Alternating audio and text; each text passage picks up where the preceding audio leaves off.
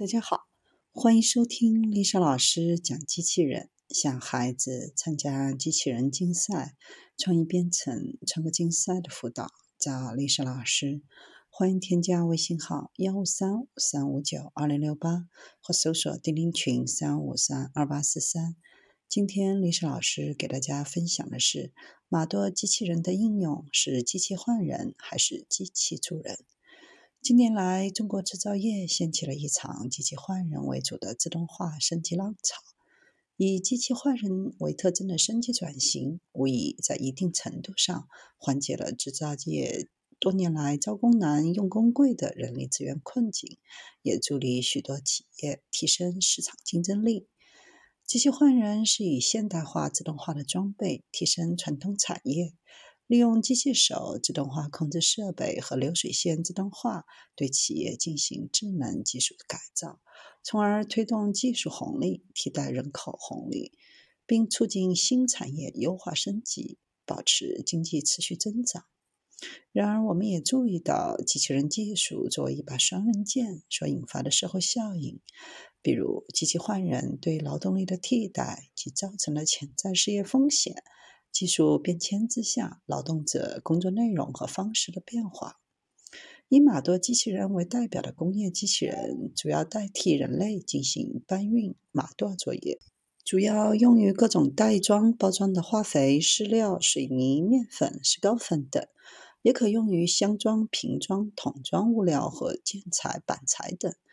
将袋装或箱装、桶装物料按一定的顺序抓取码放在托盘上。可码多层，然后推出有叉车入库。码多机器人大幅度降低人力成本和劳动强度，还可以更好的防尘、防水、防潮、防晒。目前已经广泛应用于化工、饮料、食品、啤酒、工业、农业、食品、电力等生产企业。对各种包装有规则形状的成品，都可以进行自动码垛。码多机器人具有效率高、质量高、使用范围广、成本低等优势，并能很好完成码多工作。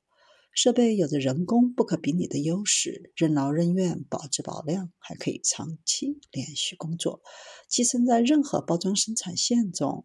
设置各种布局，可以在任何恶劣环境下代替人工长时间从事高强度重复性作业，不需要人工管理，也不需要考虑工作时间，提供保险。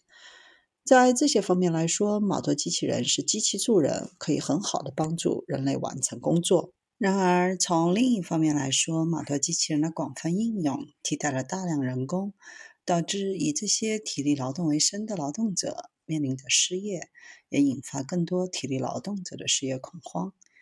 目前，机器人对劳动力市场的整体替代率不足百分之一。尽管如此，人们依然对可能到来的技术性失业感到焦虑。机器换人决策的主要目的并不是换人，而是提高企业整体效率，达到社会需求。机器换人归根到底是对部分人类劳动，比如重复性体力劳动的否定。机器可以替代工人，将生产流程自动化，甚至可以监控和管理人工作业。倘若以机器助人作为技术改造的理念，那么生产流程应以人为中心，机器作为工人的助手，生产和管理应赋予工人小组作业。车间工人编程、工人参与自动化解决方案等，这无疑对劳动者的技能要求提出了更高标准，也需要不断健全对劳动者技能培养。只有当工人掌握了不可替代的技能时，才能成为机器的主人。机器人使用对非技能劳动力的短期替代，通过高技能劳动力的有效调整进行对冲。那么被替代的劳动力去了哪里呢？三分之一左右的劳动力转移到了服务业，比如物流；三分之一左右经过培训调整到其他岗位；另外三分之一左右又会回到机器人操作岗位。机器人换人其实是从需求端拉动劳动力技能结构不断提升的一个过程。短期来讲，可以通过技能培训。长期来说，年轻的后备军在入职前的专业训练会不断的变化。我国劳动力技能结构和整体经济会随着机器人应用不断升级。机器人换人是一个此消彼长的过程，一种技能被替代，另一种技能就被创造出来。从这方面来说，机器换人也是机器助人。